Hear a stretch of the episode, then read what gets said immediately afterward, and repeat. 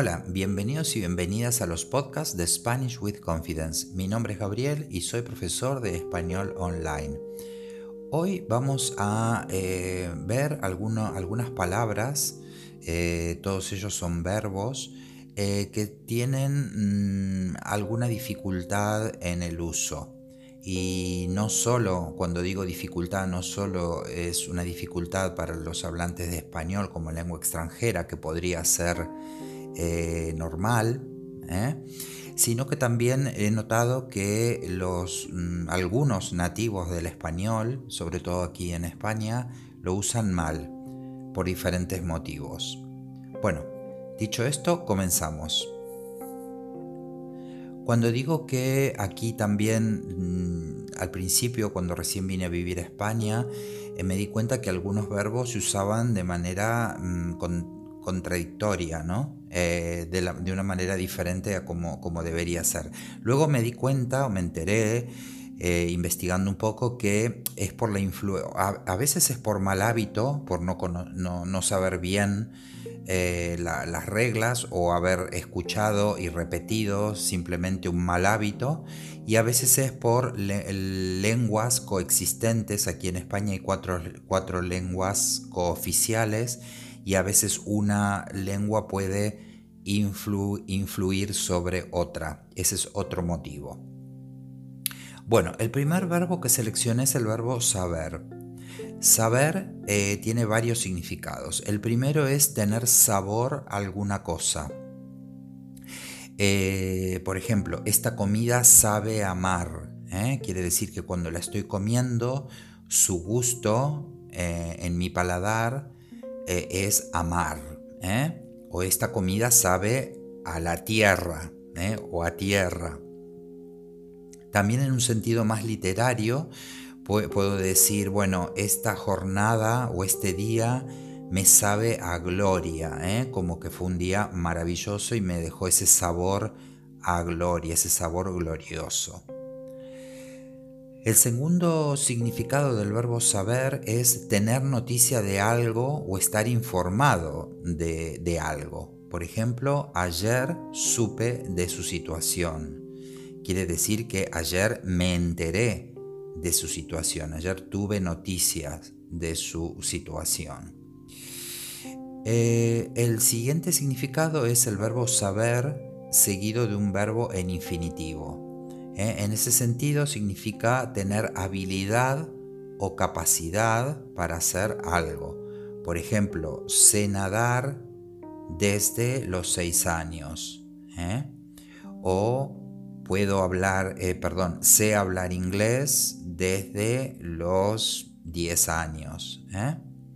Entonces es tener habilidad o capacidad para hacer algo. Y el siguiente uso, que es en realidad es una expresión, es saber hacer, es, algo muy común también en, español. El saber hacer es un poco como en, en inglés sería el know-how, ¿no? Es la habilidad eh, para desenvolverse contacto en cualquier situación. ¿eh? Eso por un lado. Eh, y por otro lado es un conjunto de conocimientos. En este sentido, el conjunto de conocimientos y técnicas que tiene una persona para, realizar una actividad eficazmente, ese sería el know-how. Entonces tendría como dos, variantes. Una es la, habilidad para desenvolverse contacto en cualquier situación ¿eh? con desenvolverse con fluidez en cualquier situación. Y la segunda es un conjunto de conocimientos que hacen que la persona controle muy bien eh, eficazmente una actividad. En ese sentido, en este segundo sentido, es que significa know-how, lo que en inglés sería el know-how. Por ejemplo, Pedro demostró su mejor saber hacer en la cena con los empresarios. ¿eh? quiere decir que demostró sus mejores habilidades em, para, manejarse en esa situación. ¿eh? Entonces es saber hacer. Bueno, esto con respecto al, verbo saber. Luego tenemos un, par de verbos eh, eh, controvertidos, ¿eh? y, aquí esto es lo que me estaba a estos dos verbos y a los dos que vienen después es que me estaba refiriendo al principio. Este par de verbos son ir y venir. En el diccionario panhispánico de dudas se los denomina como verbos, por supuesto, de movimiento, ¿no? Y dice que ir o irse es moverse de un lugar hacia otro. ¿eh? Simplemente moverse de un lugar original hacia otro que está lejos o cerca de mí, pero es ese movimiento, ¿no? Desde donde está el hablante hacia otro lugar. ¿eh? Por ejemplo, mañana iré al cine. Esto lo digo yo que soy el hablante. ¿eh? Entonces, esto es eh, de esta manera se usa el verbo ir para referirse a un movimiento de un lugar, desde donde está el hablante, hacia un lugar diferente. Esto es en el caso entonces de, eh, como digo, del verbo ir o irse mm, en la variante reflexiva. Y luego tenemos venir o venirse. ¿eh? Venir es moverse hacia el punto donde está la persona que habla. Es decir, sería lo opuesto. Es desde un lugar lejano, más lejano, más cercano de la persona que habla, o sea, desde el exterior, digamos, hacia el lugar de la persona que está hablando. Entonces puedo decir, mañana vendrán a visitarme mis hermanos. Es, decir, mis hermanos se desplazarán desde un lugar, en este caso puede ser desde su casa, hacia donde yo vivo. ¿eh? Entonces es lo opuesto a ir. Ir sería que yo o nosotros nos desplazamos desde donde vivimos hacia otro lugar y en el caso de venir es al revés, es que una persona o unas personas se desplazan desde donde residen hacia donde está el hablante. Eh, entonces, lo que decía antes, que mucho cuidado con el uso de ir y venir, ¿eh? em, porque se usa erróneamente. ¿Eh? Y nunca debe usarse el verbo venir con el significado de ir. ¿eh? Por ejemplo, no puedo decir mañana vendré a tu casa, que esto lo he escuchado muchísimas veces, mañana vendré a tu casa. Este uso es incorrecto, es mañana iré a tu casa, porque soy yo el que me desplazo desde donde vivo hacia otro lugar. Entonces mañana iré a tu casa. Esto es lo correcto. Vale. Ahora tenemos otro par de verbos que también son, eh, que tienen la, misma dinámica en el sentido de que a veces se confunden. ¿eh? Eh, entonces sucede algo parecido que con, con ir y venir. La confusión viene porque en ambos casos se mueve alguien o algo de un sitio a otro. O sea, el, significado es similar porque hay un movimiento, ¿eh? pero es importante saber dónde está el hablante y dónde se encuentra lo que se va a mover. ¿eh? Entonces, estas dos cosas son importantes. Por ejemplo, llevar es llevar algo del lugar de donde está el hablante a otro sitio externo al hablante. ¿eh? Entonces, el lunes llevaré unas flores a mi amiga María, es decir, yo que soy el hablante, hago este movimiento desde donde estoy hacia otro lugar, ¿eh? hacia la casa de mi amiga María en este caso, ¿no? Entonces, el lunes llevaré unas flores a, mi amiga María. En el caso de traer sería algo desde un lugar ajeno al hablante en dirección a él, en dirección a la persona que habla. Por ejemplo, José me trajo unos alfajores de Argentina. Es decir, José, que no es el hablante, es otra persona, es una tercera persona, hizo ese movimiento desde él hacia mí.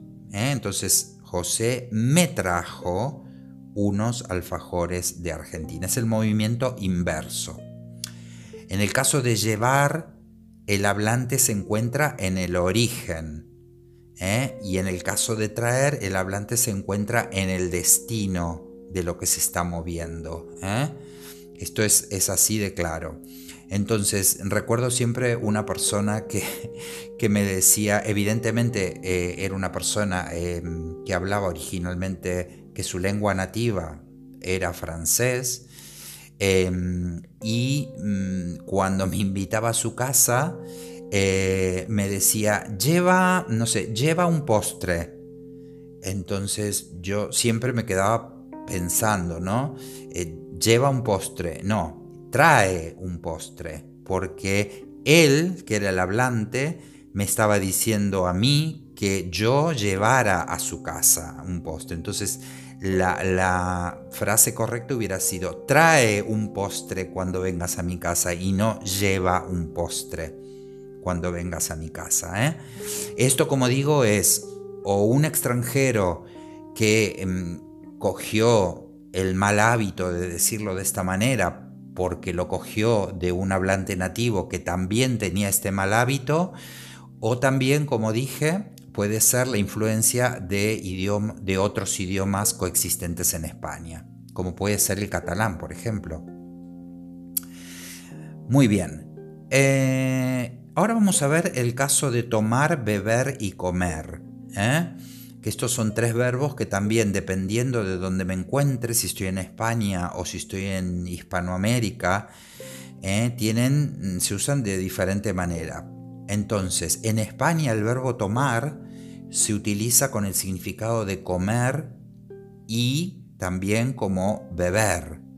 En cambio, en Argentina, tomar es beber. ¿eh? Tomar es beber. Eh, beber es una palabra que, por ejemplo, en el caso de Argentina es muy formal. Normalmente no digo voy al, bar a beber unas cervezas, digo voy al bar a tomar una cerveza, ¿eh? en el sentido de beber. Entonces, dependiendo de dónde esté, puede ser una cosa u otra. Entonces, como dije, en España el verbo tomar se utiliza con el significado de comer y también de beber. ¿Eh? Por ejemplo, puedo decir, en el desayuno tomo cereales o en el desayuno como cereales, ¿eh? dependiendo de dónde esté. Normalmente aquí en España se dice tomo cereales o yo normalmente no tomo cereales, ¿eh? en el sentido de comer cereales. o por ejemplo, ¿bebes agua? Pero en algún otro país de Latinoamérica se puede decir, ¿tomas agua? ¿Eh? Entonces, eh, eh, aquí están las diferentes variedades que tiene el español dependiendo de qué país hablemos. Vale, em, la palabra tomar también mm, tiene otras variantes. Puede significar coger, asir o agarrar, dependiendo otra vez del país en que estemos. Por ejemplo, en España se dice, eh, tengo que coger el metro. ¿eh? En cambio, en Argentina se diría, tengo que tomar el metro o el subte, como se dice, se llama el metro en, Buenos Aires. ¿eh?